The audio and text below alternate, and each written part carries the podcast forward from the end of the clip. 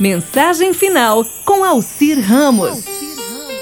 Atendendo a muitos pedidos, hoje eu vou reprisar a mensagem Assembleia da Carpintaria, que é uma mensagem realmente muito, mas muito interessante. Contam que na carpintaria, ah, uma vez houve uma estranha assembleia. Foi uma reunião, mais precisamente, reunião das ferramentas para acertar as diferenças entre elas. O martelo exerceu a presidência dessa reunião, mas os participantes lhe notificaram que teria que renunciar. A causa?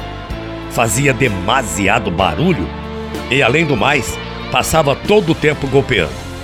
O martelo aceitou sua culpa, mas pediu que também fosse expulso o parafuso, dizendo que o parafuso dava muitas voltas para conseguir algo.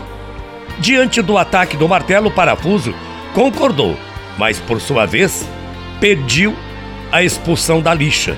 Ele dizia que a lixa era muito áspera no tratamento com os demais.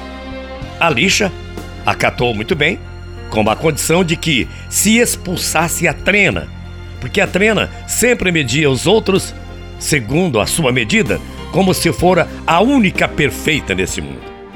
E continuou a discussão, mas nesse momento entrou o carpinteiro juntou todo o material iniciou seu trabalho.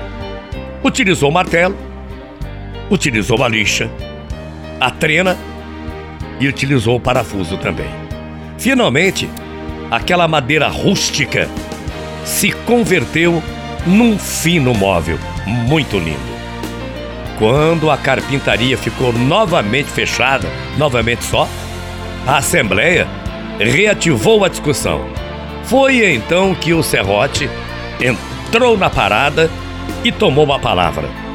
Disse o serrote: Senhores, atente bem no que eu vou dizer. Ficou demonstrado que essa reunião de nada vale. Ficou demonstrado que temos defeitos, mas o carpinteiro trabalha também com nossas qualidades, com nossos pontos valiosos. Assim, não pensemos em nossos pontos fracos e vamos nos concentrar em nossos pontos fortes. Isso daí só vai dar alegria para todos nós e, é claro, o trabalho vai ser notado.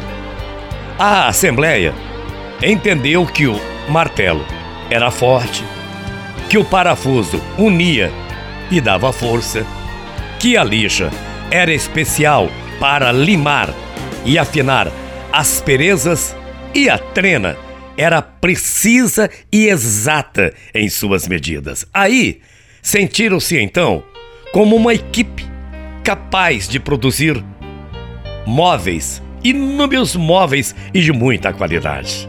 Todos eles sentiram alegria pela oportunidade de trabalharem juntos e todos, é claro, atenderam o que o serrote disse.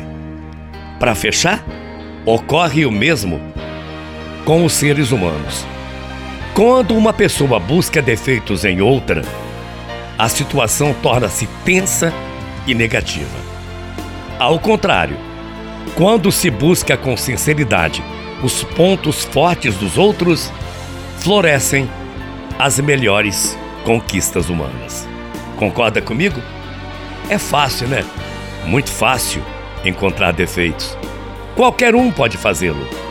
Mas encontrar qualidades e enxergar atributos, isso é somente para as pessoas sábias.